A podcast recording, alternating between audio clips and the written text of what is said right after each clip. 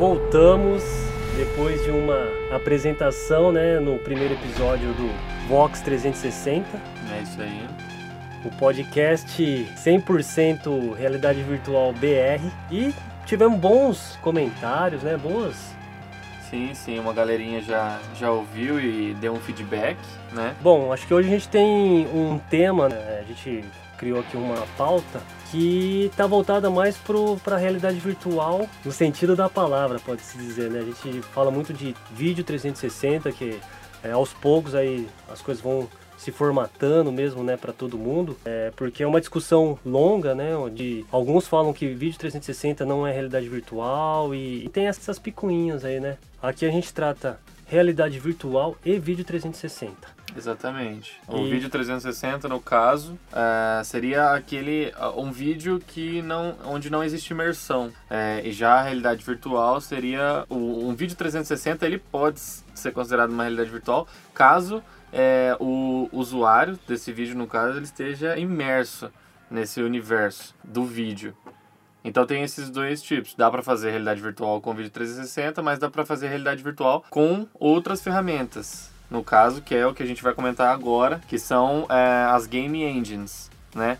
É, dá para fazer com outras coisas também, mas eu- o que eu conheço, né, que eu consigo falar com mais propriedade, é, são as, a- os motores de jogos, né? Onde você consegue fazer experiências que dá para até o usuário interagir. Bom, eu sou o Thiago Toshio Eu sou o Thiago Zanck. e a gente está aqui também com o Guilherme Campos. E aí, pessoal, hoje eu também vou fazer pergunta, porque eu sei que o Zanx sabe muito e eu tenho muitas dúvidas, então hoje eu também sou espectador. Muito bom, muito bom. Maravilha. É só pra gente introduzir também, a gente vai falar de realidade virtual e a realidade virtual não é uma coisa nova, é uma é assim, é uma uma ferramenta que se fala muito desde a década de 70, né? E ela entrou assim pro público nos anos 80, através tanto da ficção científica, os filmes, os livros, as, é, as viagens, assim, né? Tipo, é, é, o sonho, né, do, do ser humano. Sim. Mas ela atingiu a gente, né? Atingiu o público. Primeiro, é, eu acredito que os primeiros, né, estudiosos ali e tal, eles criaram uma ferramenta, era levado para o público aqueles computadores gigantes e eles iam para eventos e ainda mesmo assim com aquela imersão toda quadrada, né, posso dizer, uma coisa bem arcaica mesmo, se a gente for ver, né, se a gente for comparar isso com, com um PlayStation, tipo um computador aí 16 bits. Eu E- não duvido porque até então você estava lá, né? Porque você é o mais velho da turma. Pô, eu confesso, eu confesso. Eu tive algumas experiências no corredor do, de shopping, assim, né? Eu ia lá, realidade virtual, colocava ali o, o óculos, qualquer coisa que você via ali já tava bom já, né? naquelas feiras de Isso em 1970 você tá falando, né? porra. É, e também é, no último podcast é, falaram aí que eu sou nintendista, sou mesmo. A, a Nintendo já lançou um dispositivo de realidade virtual lá na década de 80, que foi o Virtual Boy. Foi um dos maiores fracassos da Nintendo. Ah, principalmente porque não existia uma tecnologia adequada na época e também eles tiveram assim a, a ideia de colocar um dispositivo, né? Você, o que você visualizava era vermelho e preto. Então, assim, o cara ficava utilizando Virtual Boy por uns 10 minutos ele já saía quase cego do, do negócio. Foi- Era bem, assim, agressivo aos olhos. Sim, sim. Bom, mas é só para contextualizar que é, a gente vai começar a falar de realidade virtual a partir é, desse momento que a gente passa a falar de realidade virtual 2.0.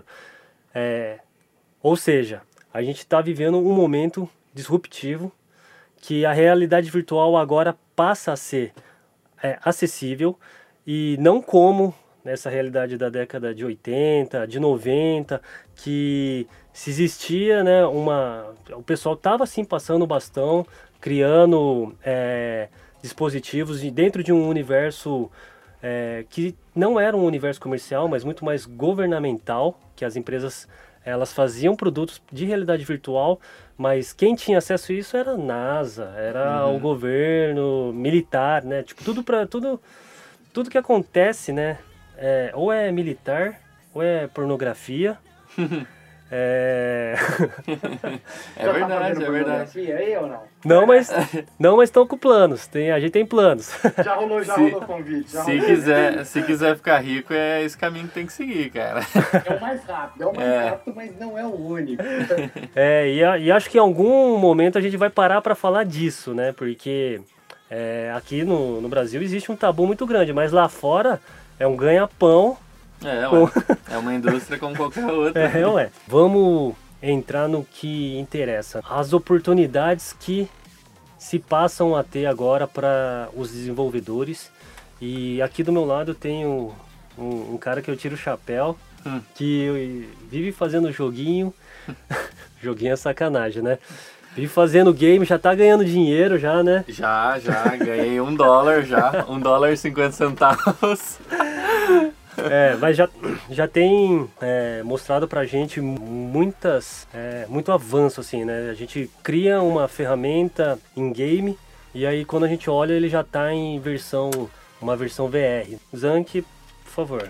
Bom, é, complementando o que você falou, é, realmente hoje em dia é bem mais fácil você ter contato com a realidade virtual. E também está bem mais fácil você produzir conteúdo é, para um Oculus Rift, para o Gear VR, para o Cardboard. Como eu tinha dito anteriormente, uma das, é, uma das formas de fazer isso é com uma, uma- um motor de jogos. Hoje em dia a gente tem três é, opções, assim, na verdade duas opções que são as gratuitas, que no caso é a Unity 3D e a Unreal.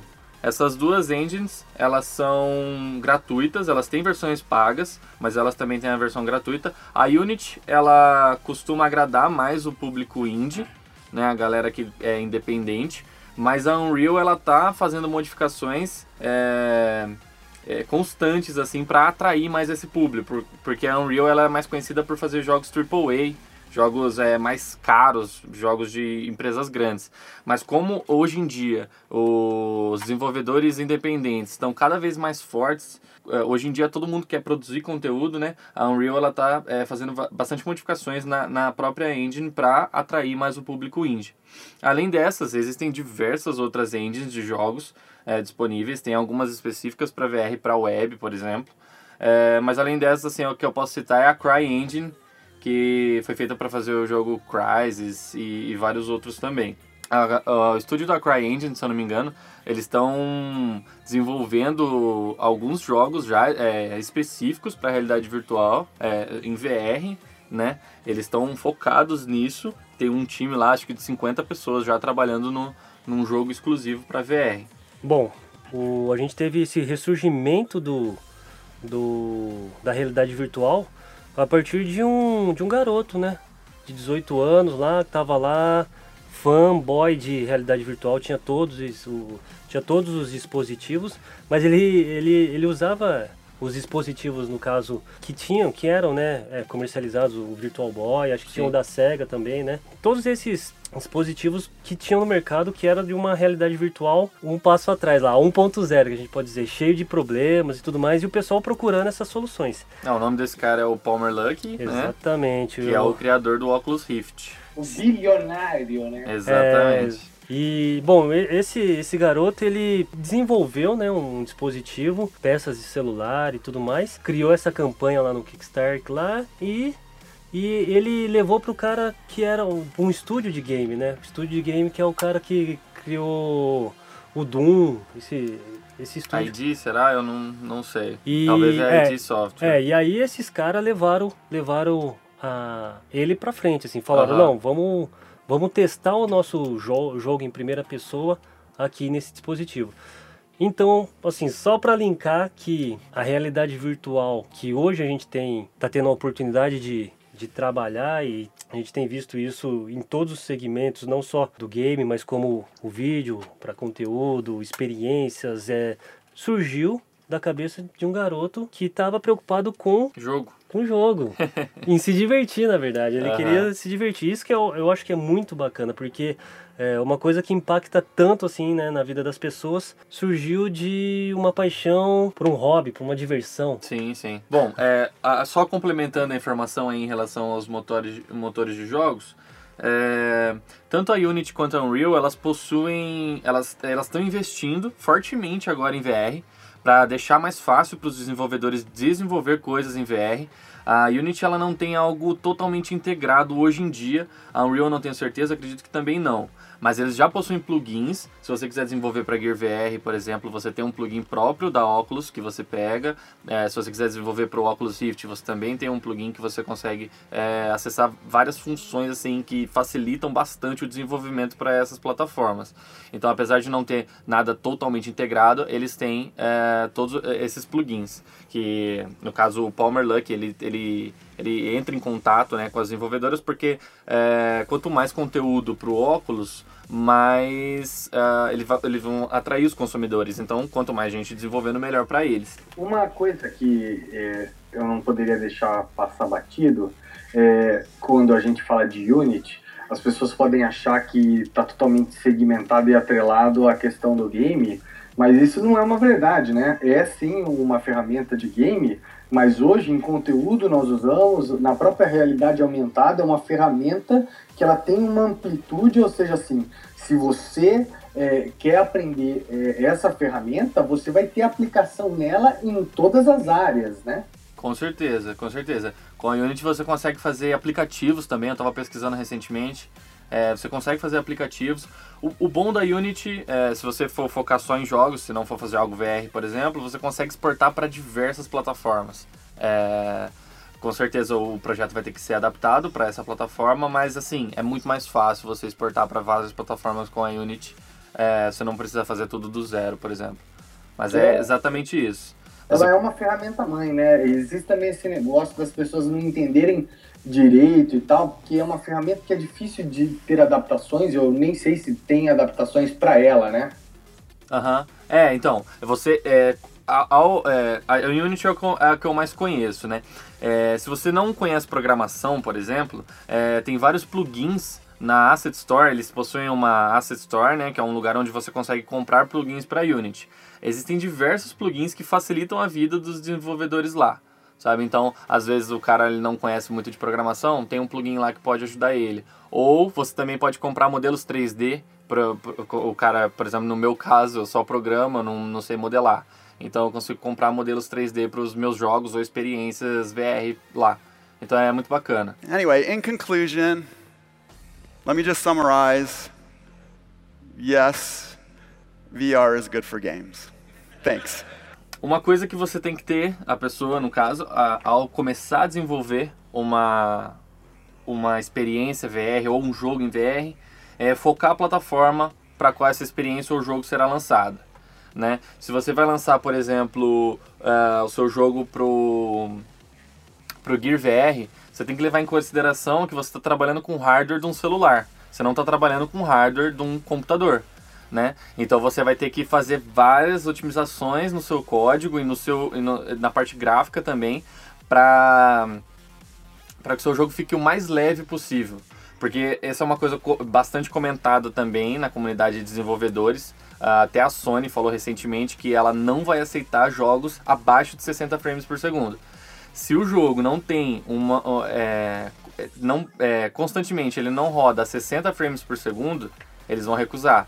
Então, é pra, pra, o que é recomendado é deixe o seu jogo a 60 frames por segundo, seu jogo ou experiência, 60 frames por segundo, preferencialmente 90 frames. Se possível, 120. Nossa senhora. Ah, aí a gente entra num outro assunto. Temos que rodar de red. Mas isso é um outro podcast. Deixa eu aproveitar deixa aqui que eu já te atrapalhei o seu raciocínio, que eu queria é, desmistificar uma coisa. É, as pessoas veem os joguinhos que hoje, hoje tem e o cara meio que olha e fala assim, nossa, que bosta! é possível fazer, porque eu sei que tecnicamente, talvez algumas pessoas não saibam, outras pessoas provavelmente saibam, que é uma restrição. Obviamente, se você faz é, algo por um processamento tão lento que é o processamento de, de um celular, mas como você vê esse lapso de evolução e se já dá para fazer coisas legais, bacanas, mesmo tendo é, essa dificuldade que, que tem que ser pensada, não adianta Sim. ter uma obra-prima que não rode, né? Uhum. É, primeiro é preciso ter algo bem feito, feito, para depois algo perfeito, né? É, hoje em dia você tem, por exemplo, jo jogos assim muito bonitos no celular. Se você for rodar só sem, sem VR, né? Tem jogos, eh, assim, eu não vou conseguir citar um aqui agora, mas existem vários, é, vários jogos com gra... Uh, tem o Injustice, lembrei, o Injustice da DC lá, que é um jogo de luta e é, nossa, muito bonito, roda no celular. Só que, além de você ter que manter um, um, frame rate constante nos jogos VR, você também tem que renderizar a imagem duas vezes. Então, isso requer mais do, do processador. Respondendo sua pergunta, dá para fazer coisa bonita sim. O que eles fazem geralmente é usar é, o low poly, né, que é, são objetos 3D com poucos polígonos, como uma forma de arte. Então você é, deixa é, ele bem quadradão, o jogo quadradão mesmo, só Leve, que né? Exato, ele fica leve, só que ele fica bonito, ele não fica feio. Até no, pro, no próprio PlayStation VR tem um jogo que vai ser lançado de canhão, eu não lembro o nome, mas eles estão usando essa, essa pegada do, do gráfico mais, mais quadradão, oh, mas fica bonito. Mas você sabe que o low poly, ele é, foi, é uma, um design né, que foi adotado completamente pela, pela publicidade. É assim, uhum. o, eu acho que nesse caso, nos casos de jogos para. Pra, é um desafio, né? Sim. desenvolvedores daí. O cara tem pouco processamento, pouco processamento gráfico. É, e aí que entra a criatividade, porque a gente sabe que tem muitos jogos é, que a gente vê em ambiente de redes sociais, é, se você joga. É, você joga com o celular que são RPGs, né? Que são Sim, assim, tipo, vai muito de você criar, engajar o, o engajar é, as pessoas a, a jogarem junto, né? Uhum. E, e, multiplayer, no caso de, de VR, já existe alguma? Não que eu saiba, mas assim, não tem nada que restrinja, né? Não tem nada que restrinja. Uh, você consegue fazer um jogo VR multiplayer. Eu sei que existem uh, já aplicativos sociais, né? Na própria, no Gear VR existe lá um, um aplicativo em que você consegue interagir com outras pessoas. É tipo um Tinder? É uma reta? Ah, é mais um Facebook, eu acho, né? É, Não é tem é o, o, acho que a referência aí para os pessoal, pessoal, pessoal mais velho, né? Tem que ser, né? Tem que ser eu que tenho que dar essas referências. é, é o Second Live, né? Ah, é boa, boa. Second Live, que tipo, é, assim, curiosidade, uma curiosidade porque é, o Second Live ele é uma plataforma, né, social que foi assim, foi um, um boom, né? Uhum. Quando ela surgiu, porque, pô, falaram, nossa, agora é, o, a, tudo vai para lá, né? Tipo, as, a, o pessoal de agência, o pessoal é, do marketing começou a criar lojas, começou a vender, tipo, as coisas começaram a ter valor mesmo ali, né? E... Só que era também, era tudo muito limitado, né? A gente tinha todo aquele problema de tecnologia e ficava ainda numa, numa plataforma, era um The Sims, né, praticamente. Sim. É, só que o dinheiro rolava solto ali. Ali já tinha gente que tava passando mal ali, né? Já tava acordando, dormindo, comendo, se tinha cagando. cara que era rico no jogo, assim, ele com o dinheiro do jogo, ele era rico na vida real, né? Sim. Que ele vendia casas, eu vi um negócio assim. É, não, tinha terreno, tinha... valorização, né, do, do, terreno e tudo mais. Sim, sim, e aí é uma coisa que, assim, é, o próprio Second Life com certeza é, é ele servi, tá servindo, né? Tá servindo de é, base. De base e assim, os erros e os acertos, praticamente, né? Pode-se dizer. E o, até, até o, uma, uma curiosidade, né? O cara que apresentou o Zuckerberg lá pro Oculus, pro Oculus Rift, que ele pagou 2 bilhões, foi o cara do Second Life. Eles estavam lá no evento e falou assim, o Zuckerberg, o Zukita, tem um negócio que você tem que ver aqui, cara o dono do cara, o criador do Second Life, falou: ah, o que, é essa parada aí? Não, chega aí e tal. E apresentou o Oculus Rift, que agora, né, 2 bilhões, lá lá lá, que é toda essa história. Inclusive a gente está falando aqui por causa disso, né, praticamente. Porque... É, é, inclusive, é, enquanto você falava do Second Life, eu, eu já pensei no Facebook. E assim, o próprio Zuckerberg já falou que ele quer transformar o Facebook em um lugar que você consiga ir né? Não é fisicamente, mas virtualmente, através de um óculos. Então eu não duvidaria nada que o Facebook um dia vire um Second Life 2.0, por exemplo, um lugar onde você consiga acessar virtualmente e se encontrar com seus amigos lá. Sim. Até porque declaradamente o Zuckerberg já aponta é, é, para isso, né? Exato. Ele já fala em um médio prazo que tudo tende, né? É que as pessoas também, elas, eu acho que elas atribuem muito a questão do produto de realidade virtual, até mesmo o vídeo 360, só no conteúdo. Poucas pessoas ainda têm a experiência de já entender que por si só, cada óculos, seja o Rift ou seja o, o Gear da Samsung, eles já te jogam dentro de um universo, né? Exatamente. E daí, com certeza, eles vão começar a embedar é, é, produtos, materiais e ter uma navegação, uma estrutura, assim como redes sociais e tudo. Esse é o grande projeto, talvez, é, das pessoas hoje que mais investem economicamente na, na realidade virtual, que é Google, Facebook, todas as outras, outras grandes corporações, né? Você falou da Google e foi praticamente da onde é, a gente, nossa, acho que a gente se inspirou muito no começo com o próprio cardboard, né? E eles colocaram o cardboard na, na plataforma ali, né? É, a, a venda, né? Tipo, open source. Uhum. E uma comunidade de desenvolvedores se engajou para com, começar a produzir conteúdo para o cardboard. Legal. É, ou Eu seja, chamaria isso de estratégia, porque nada nessa vida é de graça, né, Pedro? nossa, mas que estratégia esses caras, porque hoje, né, eles, além de estar com parceria com o GoPro, com a Jump, com a câmera, eu acho que uh, hoje a gente está em abril, né? Mês que vem tem a, a Google I.O., que é o, a conferência deles. E você Vai pode estar lá? Vai estar lá? Ah, na TV vai. Ah, tipo, eu vou estar lá no, no live. Mas. Calma, calma que esses caras ainda vão chamar. É, então, inclusive, já abrindo também, tá, tá se falando agora do da campus da Google em São Paulo, né? Que todo dia eu passo lá na, na comunidade deles e dou uma, eu deixo um recado lá para eles. É, então, assim, você ouvinte que tá interessado em se envolver com esse tipo de, de produto, ou não só realidade virtual, mas games, inovação em geral, é, dá uma pesquisada na Google Campus, que é uma, é uma iniciativa assim que rola em Paris, no- na América do Norte, e, enfim, tem vários campos da Google que é onde se rola muita, muito treinamento, muitas palestras, a mentoria né, para empresas e é realmente um ambiente que com certeza vai ser muito inspirador para todos nós. Muito bom. I love Unity because from the beginning, Unity's been about democratizing development, making 3D development easier for people. Eu tenho um exemplo aqui que enquanto eh, a gente falava eu lembrei, é um exemplo muito bacana, que é um jogo feito pelo, por uma desenvolvedora brasileira de jogos que chama Black River Studios. Essa desenvolvedora ela lançou um jogo para Android e se eu não me engano para iOS também, que chama Finding Monsters.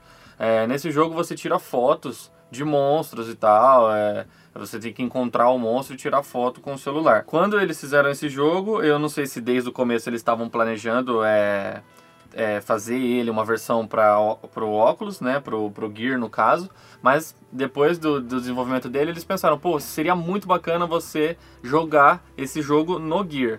Porque como é esse negócio de tirar foto, o usuário ele vai olhar para onde ele quer tirar a foto e tocar para tirar foto.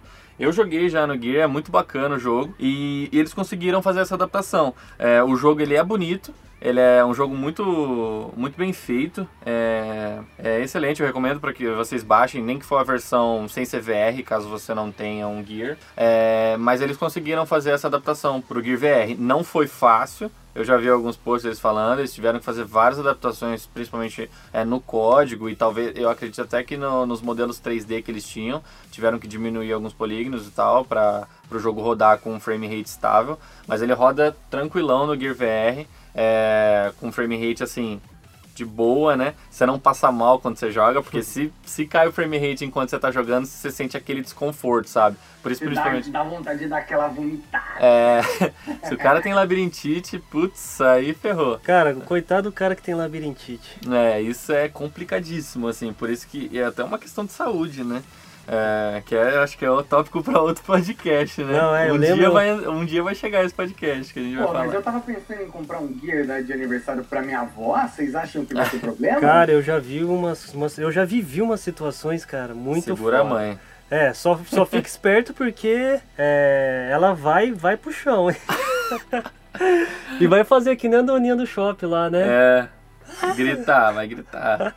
Não é recomendado para senhoras que, que possuem é, a necessidade de andadores, então. É, É. e principalmente você colocar uma montanha russa, né? Já é o conteúdo é, ideal. Mas acho que também é, vai de pessoa pra pessoa, né? Te- Teve pessoas assim que se Sim. acostumaram, tranquilo e tal. E também é uma questão de adaptação. A primeira vez é bem assim, é um choque. Mas Não. depois, conforme você vai se acostumando a usar, fica bem. E aprende a consumir também. Né? Também, Eu lembro também. que a primeira vez que eu coloquei o óculos, você olha pra tudo quanto é lado o tempo inteiro. Depois você começa a ver que cada coisa tem o seu momento, os materiais por si só começam a ficar mais intuitivos, Sim. muito provavelmente podem ser mais gamificados, ou seja, você não vai precisar ficar olhando para tudo o tempo todo, né? Acho que daí entra toda essa inteligência aí dessas ferramentas, né, que a gente está conversando nesse pod de hoje.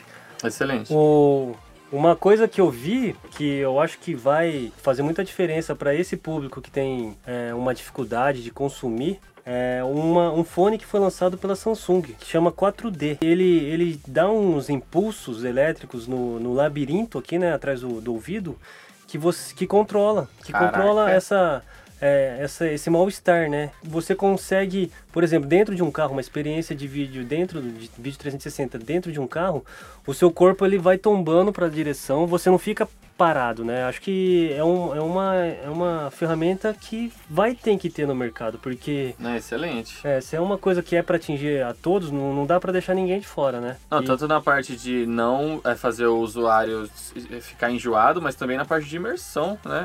É, nossa, o cara que tá usando esse fone, ele vai entrar mesmo no negócio. Sim, ele, ele resolve, é- veio para resolver esse, esse problema, esse problema de enjoo. not just twists on old ideas. There were some things that were really built around that platform specifically. The people who do the same for VR are going to be successful and they're going to be able to pay their bills. Well, thank you, Palmer. Continuando o papo do, de desenvolvimento para essas plataformas né, de realidade virtual. Você tem que focar a plataforma que você quer lançar o seu jogo. Dá para lançar para mais de uma, vai ter que rolar uma adaptação, mas sempre que você tenha em mente para qual plataforma você quer lançar, beleza, foca nessa plataforma. Se você vai, se você vai focar, por exemplo, pro Gear VR, você tem alguns dispositivos só que você vai ter que se preocupar. O Galaxy Note, o S6, o Galaxy S6, o Galaxy S7. Tá, o Galaxy 5 que eu tô pagando até hoje Não funciona. não funciona. não É, funciona. foi o que eu imaginei. O Note 4, S6 e S7, basicamente. Sim. E os próximos aí que a Samsung É, lançar, daí pra frente com certeza. É, então, esses dispositivos eles são bem robustos e tal, você vai ter que se preocupar menos. Se você quiser lançar pro, pro Oculus Rift, nossa, bem menos ainda. Tranquilo. Dá pra, ainda assim, você tem que se preocupar com o desempenho, com certeza. Pelos motivos que a gente acabou de falar. Mas é, um computador é bem mais poderoso do que um celular, hoje em dia. E se você for fazer pro cardboard é mais complicado porque você vai abranger diversos dispositivos Android. Então, assim, não vai dar para pegar todos, provavelmente. Mas assim, você tem que pensar é, que aquele celular mais antiguinho que tem giroscópio, se você quiser atingir esse público, você vai ter que fazer funcionar nele, nele também. Então sempre ficar atento a isso. Tá, bom, então a gente falou do Oculus Rift, falamos do que o Oculus Rift vamos colocar na mesma categoria do HTC, né? E só não vamos colocar o PlayStation porque o PlayStation é, ou pode colocar o PlayStation Pode VR. colocar o PlayStation também. A, a Unity e a Unreal estão já adaptados, já possuem plugins. É, plugin também acho que funciona. É, eu só sei essa Eu palavra esqueci porque a palavra, caramba. Mas é o SDK lá de desenvolvimento para você é, desenvolver com a Unity ou com a Unreal uma um jogo, no caso, ou uma experiência também para PlayStation VR. Tá, então a gente tem esses mais parrudos, né? Isso. Tem o, o Gear e tem o modelo Cardboard. Então, é, existe, existe, assim, se você fosse falar pro pessoal, por exemplo, de desenvolvimento de game, Sim. existe uma vantagem em escolher um lado, escolher o outro, é, um caminho mais, é, Na... mais claro, né, pode-se dizer, ou não? Não sei, eu acredito que é, é, depende do seu jogo. É, depende muito do seu jogo ou da sua experiência. É, Qual o público que você deseja atingir. Você tem que pensar que no óculos, no Rift, no HTC, no PlayStation VR, você vai ter um público mais hardcore. Vamos dizer assim, uma galera de jogo que gosta de jogar mesmo. Exigente, né? Pode ser. Exigente também, sim. É, agora no, no mobile você tem a galera mais casual. Então, se você quer fazer um Candy Crush VR, por exemplo, você vai fazer para um cardboard, você vai fazer pro, pro Gear e não pro Oculus Rift HTC, por exemplo. Agora, se você vai fazer um FPS, um jogo de primeira pessoa, de tiro em primeira pessoa, pô, é, é, é bem bacana também. A gente até já jogou um no Gear, mas se você quiser fazer uma experiência mais realista e tudo mais, você vai precisar de mais desempenho, né, de mais potência também. Então é mais recomendado o Rift nesse caso. Anyway, in conclusion, let me just summarize. Yes, VR is good for games. Thanks. Quando você é, está concebendo e, e, e produzindo um, um game, é, você já pensa se ele vai ter é, algum suporte, alguma, alguma ferramenta? Como que isso funciona? Para o cara ter uma pistola para atirar e tal? É, isso aí é, tem que ser definido antes do jogo, né? É, lá no Game Design Documents, que é o documento que você faz explicando todas as mecânicas do jogo, é, você tem que tá, estar tá tudo ali. Tudo que o jogador vai poder fazer do início ao fim do jogo tem que estar tá descrito ali no, no, nesse documento. Esqueceu tá... de colocar ali num funfa. É, exatamente. Principalmente porque isso aí você tem que. É, assim. Não, pelo, se for do jeito que eu tô pensando, os caras faz o jogo e depois faz esse documento. Não, não. já, já aconteceu muito isso. Faz o jogo, depois nós escreve esse game design é, que sair. O ideal para você trabalhar com um time é, sincronizado, vamos dizer assim, todo mundo saber o que tem que fazer, é você ter nesse documento, né? É, existem vários modelos assim no documento da internet. Eu nunca achei assim o GDD oficial, sabe? Mas esse, esse documento tá aí. Esse documento até inclui a parte de lucro, né? Como que você vai querer lucrar com o jogo, se você vai ter multiplayer no jogo. Então ele abrange assim todas as partes do, do desenvolvimento do jogo é assim, recomendadíssimo que você tenha ele antes de começar um jogo. Mas como a galera é mais apressada, né, a galera gosta de botar a mão na massa, né, essa parte burocrática a gente acaba deixando para trás. Acontece mesmo de começar o desenvolvimento do jogo e não ter nada, não, só ter na cabeça o que você, que você vai fazer. É, do Black, Black River. Black River, é, essa desenvolvedora. Esses caras são os caras mais, pode se considerar os caras mais fodão assim do Brasil ou não? É, são um dos. Um, um dos que mais tem é, reconhecimento lá fora. É, a Unity é, até fez matérias com eles e tudo mais, porque eles gostam de divulgar né, as coisas que foram feitas em Unity. Mas tem uma outra empresa de desenvolvimento de jogos de São Paulo que é bem grande também. Eles fazem jogos para 3DS, para Wii. Porque eu lembro do Find Monster, né? Que esse é, eu experimentei em VR e assim depois eu fui procurar ver eles ganharam prêmios, né? Tipo do em, em festivais de, do da Unity e tudo mais. E cara, que experiência, porque eu não queria nem jogar, eu só queria ficar lá. só queria ficar lá, Guilherme. Tipo, é. desliguei, desliguei. Esse é da lanterninha, não, né? Cara, esse é um que eu vou, vou mostrar, eu vou colocar no. Eu coloco no link aqui. E eu sei que é. Eles têm até uma ligação com o pessoal da Samsung, né? Não sei. É, a Black River, se eu não me engano, ela é da Samsung. E uma coisa, né, aproveitando o gancho, é uma coisa super recente, né, Gui, que você, que você passou para mim esse, esse, final de semana, que o pessoal da Samsung eles estão abrindo um laboratório na USP. Exato. E cara, eu achei isso incrível porque é, eu li, eu li a matéria, li mais é, em mais de um meio. Eles não estão falando só de realidade virtual, né? Eles estão falando de internet das coisas, né? De aplicativo e pô, cara, internet das coisas é, é eu acho que pro negócio deles tem muito a ver, né? Por causa dos iWatch, essas. Não é o iWatch, lá é o S2, não. né? Eu não conheço. É o S2 da Samsung. E. Uma coshio que eu, eu vejo, Toshio, hum. é, vamos ver se vocês têm essa leitura. É, começa a se organizar, e até o objetivo do nosso podcast é tentar reunir e unificar é, essas comunidades que hoje estão começando a se conversar, mas ainda muito dispersas, né? E essa questão de ter um endereço é, é, físico, é, de ter uma referência, isso é algo que todo mundo já clamava. Então, todas as, as, as empresas e órgãos, enfim, pessoas que, que, que já têm uma maturidade, eu acho que é um caminho inevitável, né? Começar a se consolidar e se criar esses pontos físicos, né? Afinal, algo tem que ser físico, né? É, e, e, e, esse movimento aí tende a ganhar uma força tremenda, né? O laboratório que eles, que eles montaram é, acho que se chama Ocean, que é isso, um, isso, que era de, é, acho que eles tinham em Manaus, né? Que eles têm em Manaus. Tem. Eles tinham um, Ah, Black River é Manaus. É, provavelmente eles estão juntos, né?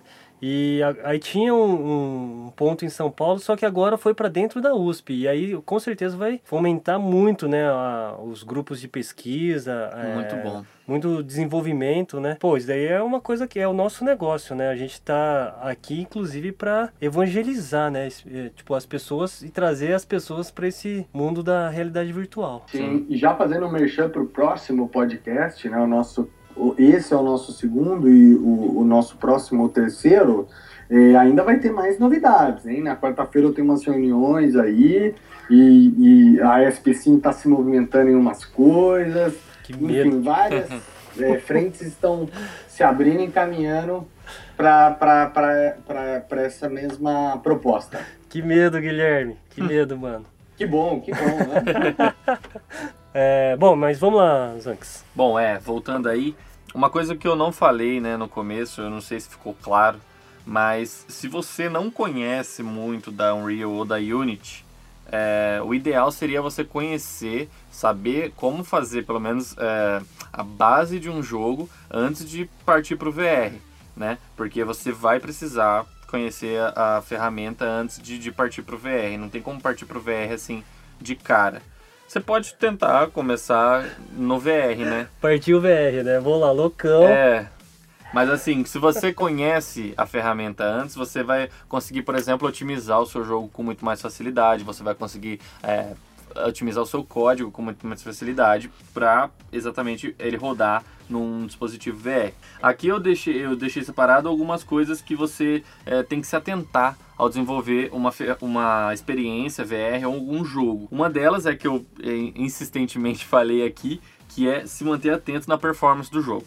É, assim, 60 frames por segundo, 30 frames eles dizem que é aceitável. Eu, eu, eu gosto de falar 60. 60 é, é melhor.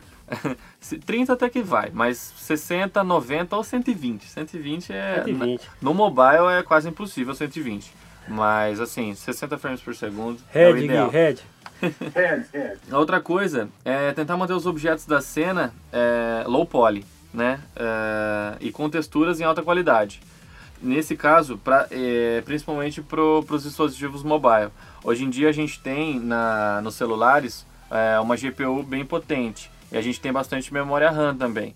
Então a gente consegue colocar uma textura bem grande que vai ser armazenada ali na memória RAM enquanto o cara está rodando e você tem os objetos low poly. Então uh, o objeto é meio quadrado, só que aquela textura que é realista vai deixar ele bonito, sabe? O cara que modela ali vai ter que fazer uma mágica. Eu não manjo muito, né, de modelagem, mas se você coloca uma textura em alta resolução e um com objeto low poly, você consegue fazer umas coisas bem bonitas e manter o jogo com uma performance bacana. É, falando um pouquinho, pegando um gancho aí, falando de mercado, fazendo um, um paralelo aí, meu, o cara que trabalha com computação gráfica hoje, né, que faz comercial, isso aqui, se abre um campo gigantesco, né, é, para programadores, obviamente, evidentemente, e para esses profissionais também, porque todos estão dentro, de, juntos dentro de um, de um mesmo projeto, né? Então é muito importante, porque aqui é, a, a, gente está falando muito é, de programador, em outro podcast a gente falou é, muito desse do vídeo 360 e desse diretor VR, uhum. mas os ramos são diversos e a realidade virtual vai, vai, vai acolher pessoas de todos, quase todos esses segmentos, né? Com certeza, para a galera que é generalista 3D, né? A gente tem até uma pessoa no time, é, se abre um, um, um, novo rumo aí. Por exemplo, a, na parte de arquitetura, eu acho que é, é uma coisa que está crescendo bastante. É, por que, que você vai mostrar uma maquete 3D para o cara se você pode colocar ele lá dentro, né? Então, exato, exato. É, com a Unity eu, você consegue fazer isso, por exemplo. Eu ouvi falar que, inclusive, é, é o Scratch, né, é, enfim, softwares de, de arquitetura, já as versões novas já estão saindo com exportação para a realidade virtual. Ou seja, É um mercado totalmente em todas as áreas caminhando para o mesmo rumo. Muito bom. Lá fora, não sei se aqui tá rolando isso, mas uma vez eu ouvi num podcast, no Voice of VR, é, que eles estavam fazendo é, o cara ia visitar a casa é, com o Oculus Rift, no caso, ele visitava num ambiente virtual e lá é, era um software da própria empresa. Ele conseguia mudar a cor da parede, o piso, sabe?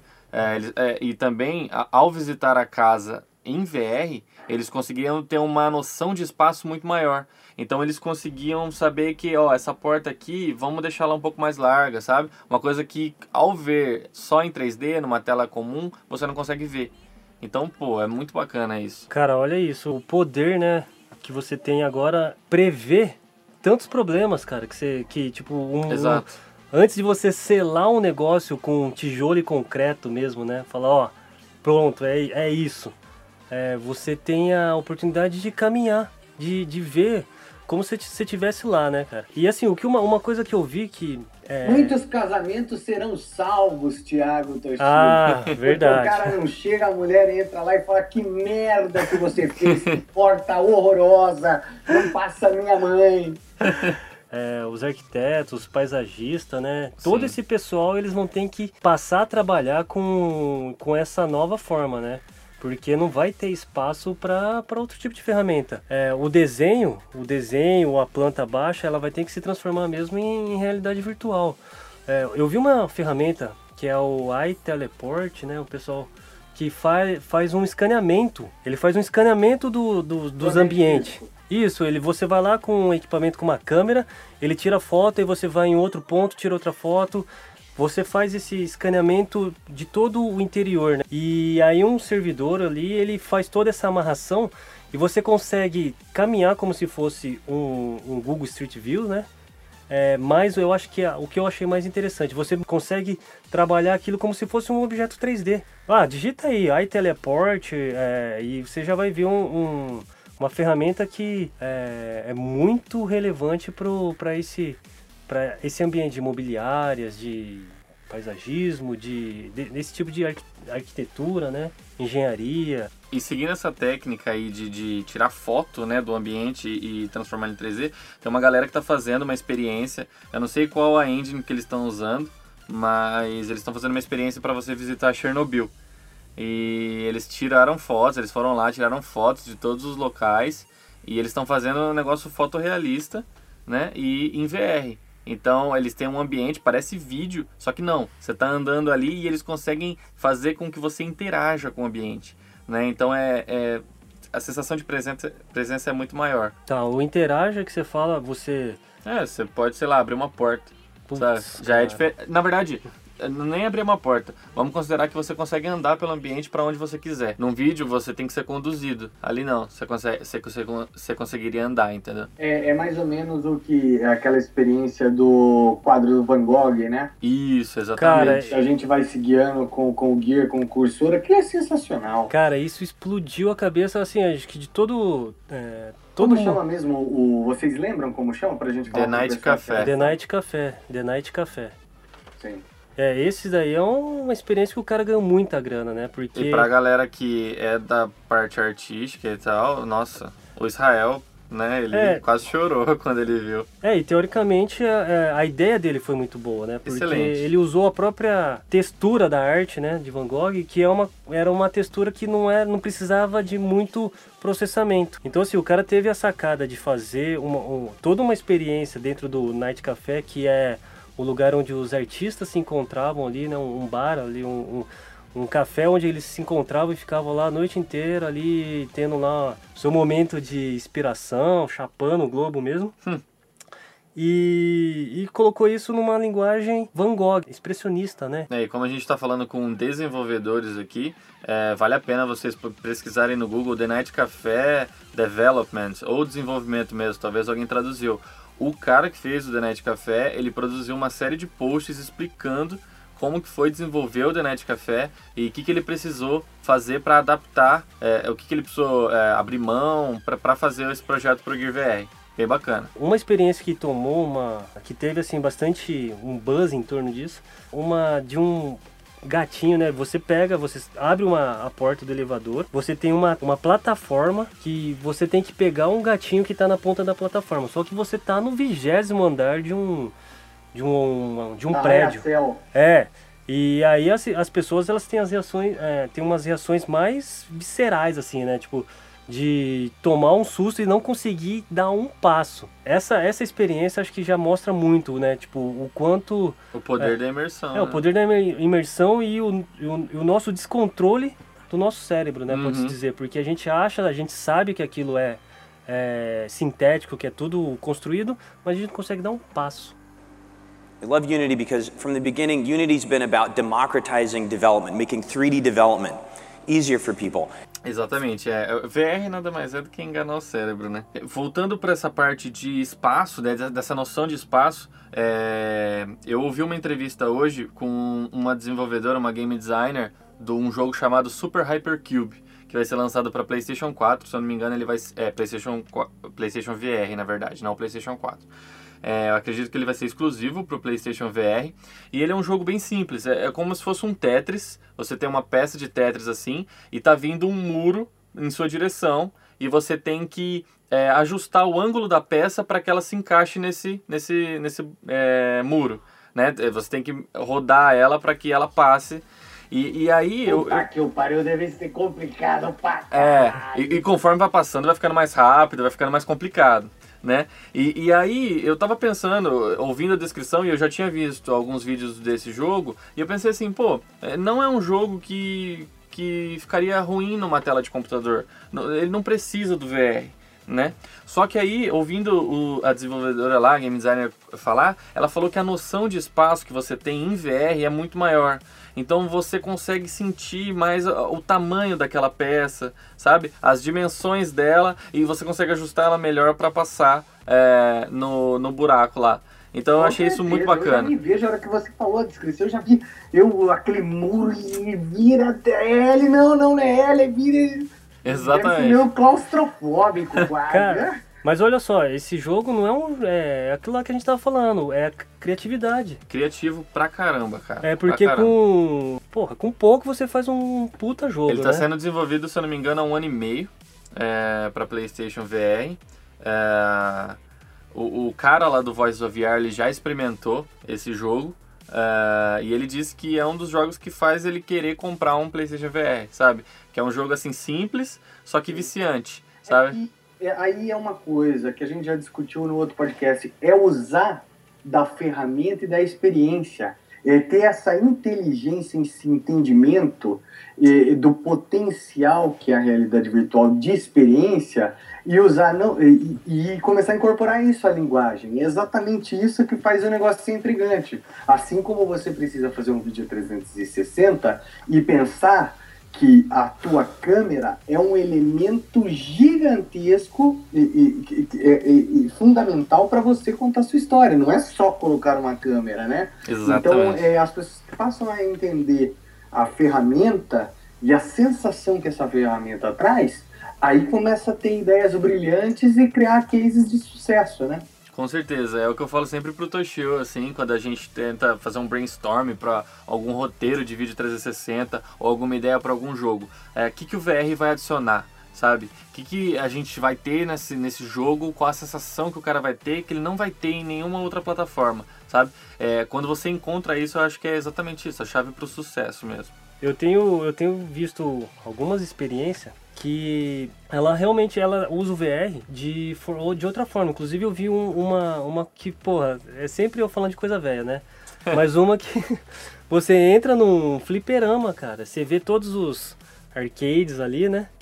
E aí você vê as marcas, que você quer, tipo, o Konami ali, você vê as, as, a SEGA, e aí você vai lá e clica e você tá em frente de um, de um fliperama. E acho que isso daí acho que é uma coisa que é legal colocar, que a gente tá falando de experiências de game e elas se passam a ser interessantes quando você tem um gamepad na mão. No caso, esse fliperama, eu passei horas jogando fliperama das antigas ali, o, o próprio Golden Axe, lá, o Double Dragon, tudo aquilo lá que só tinha lá na década de 80 e são vários títulos.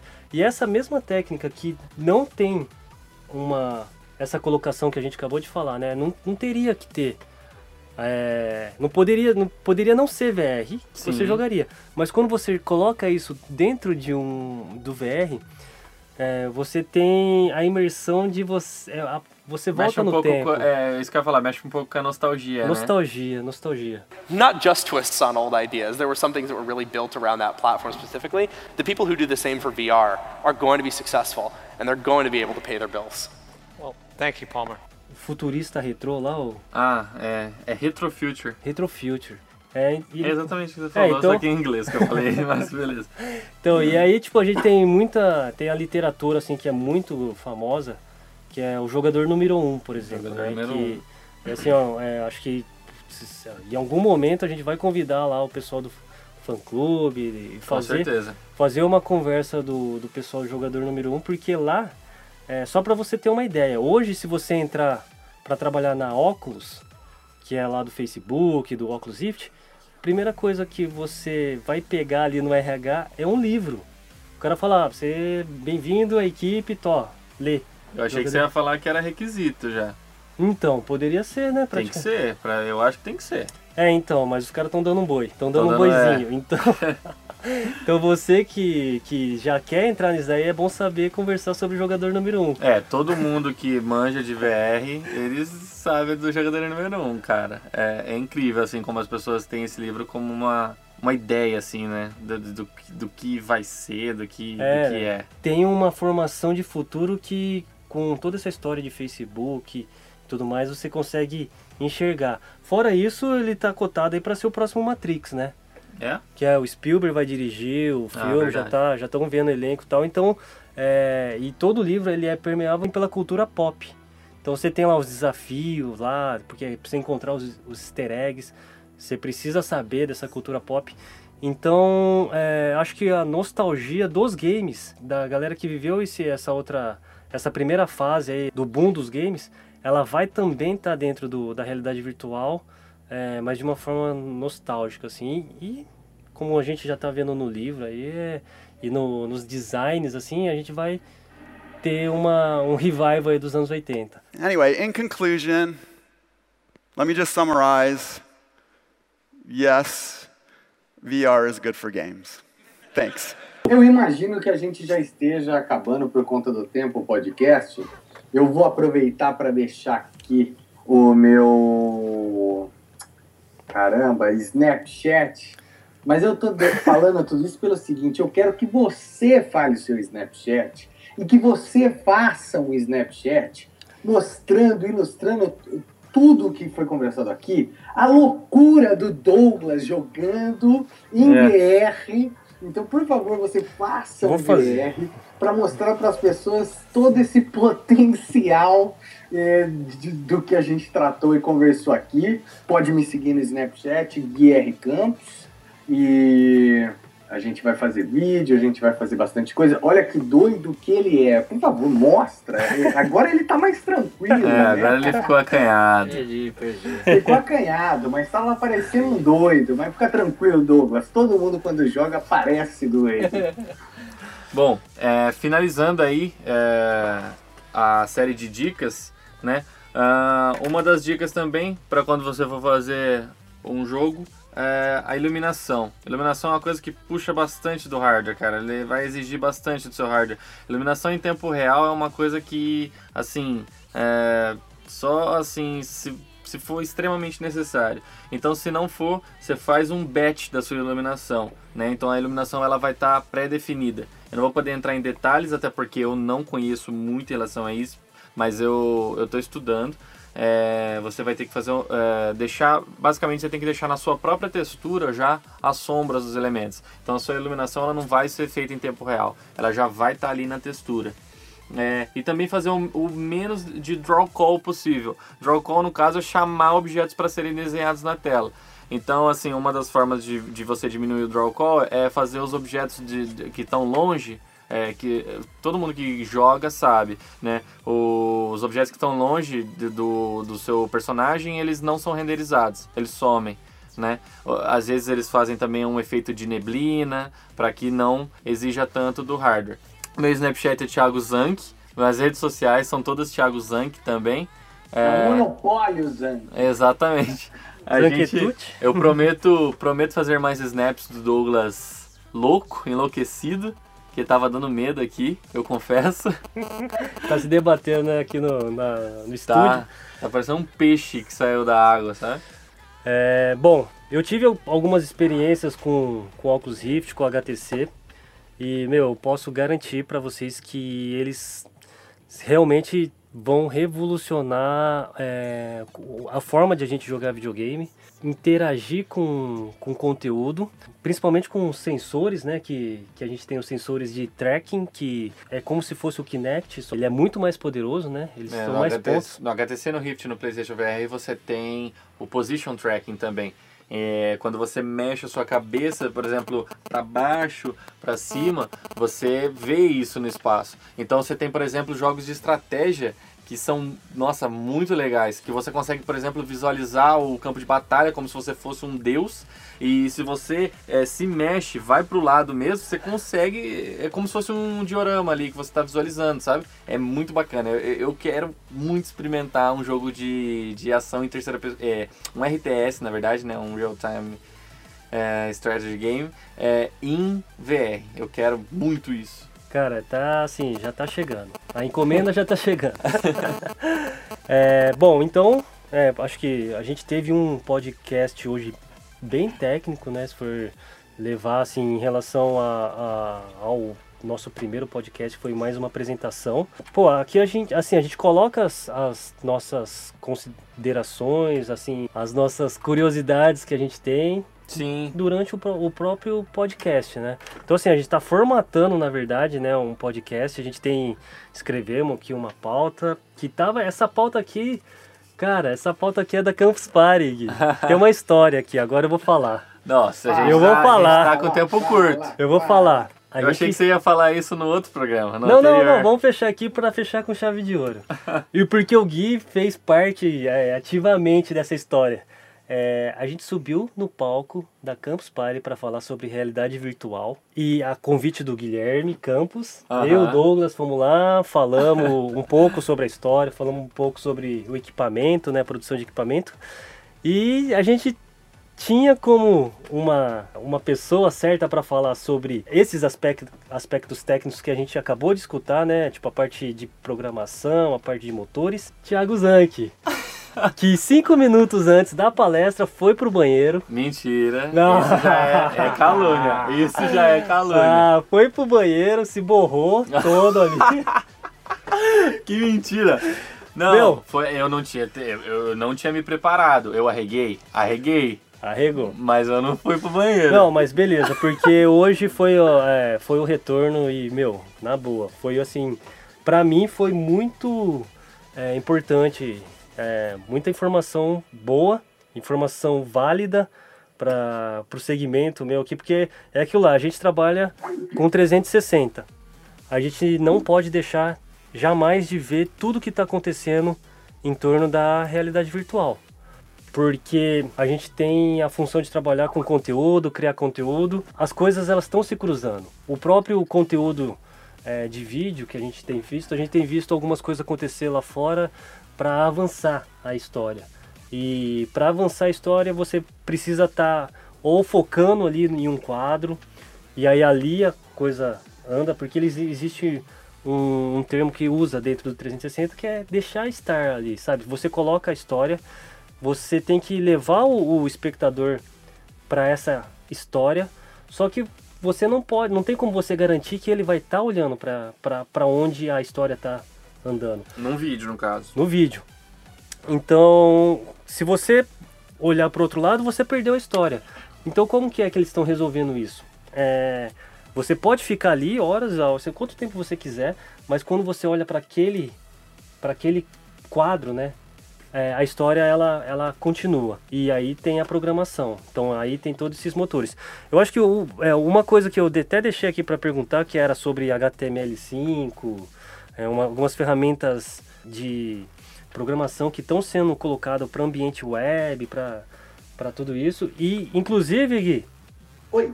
é, quarta-feira, quarta-feira você sabe, né? Hoje é, hoje é segunda. Você não É, tem que falar dia no podcast. Ah, é, né? Então desculpa. Bom, hoje é dia 18 de abril. Não pode falar Acabei dia. de falar, pô. Então tá, daqui três dias. não, daqui não dois sei. dias. O que, que é que tem quarta-feira? A primeira transmissão pelo YouTube, streaming. Ah, fantástico. Ah, isso Mas você vai falar, colocar esse podcast antes desse período? Não sei. Finalizando, porque a gente tá, já passou do tempo. É, respondendo a sua pergunta rapidamente, é, tem um site chamado Outspace VR, eles estão fazendo um ambiente VR em que eles têm show de stand-up, eles têm é, concertos musicais, que é a galera se apresentando, é, várias coisas, tudo na web. É, se eu não me engano é com Rift que é feito. Eles têm uma parte de desenvolvedores, então para quem quer desenvolver para web, é, VR para web, é muito bacana dar uma olhada lá. Se você que está ouvindo esse programa é desenvolvedor, quer trocar ideia, sabe até mais que eu, por favor, entre em contato. Como eu falei, as redes sociais todas Thiago Zanck. A gente tentou abordar aqui é, de uma forma superficial, mas acabou ficando um pouco complexo para quem não manja nada. Mas eu acho que foi, foi bem bacana o papo. A gente desvirtuou em alguns momentos, mas é porque a gente gosta tanto disso que a gente gosta de falar muito a respeito. Então, é, obrigado aí por terem ouvido. Assinem nosso feed, né? A gente já tá com um feed. É, curta 360 em, em todas as redes sociais aí possíveis, né? E tem alguma coisa também, a iTunes. Caso a gente já esteja no iTunes enquanto você está ouvindo isso, avalie a gente lá com 5 estrelas pra gente ficar destacado e fazer sucesso. É isso. E passe pra frente, seja um evangelista. Tchau, realidade, mais uma vez. Que agora a gente vai para um outro mundo um mundo virtual.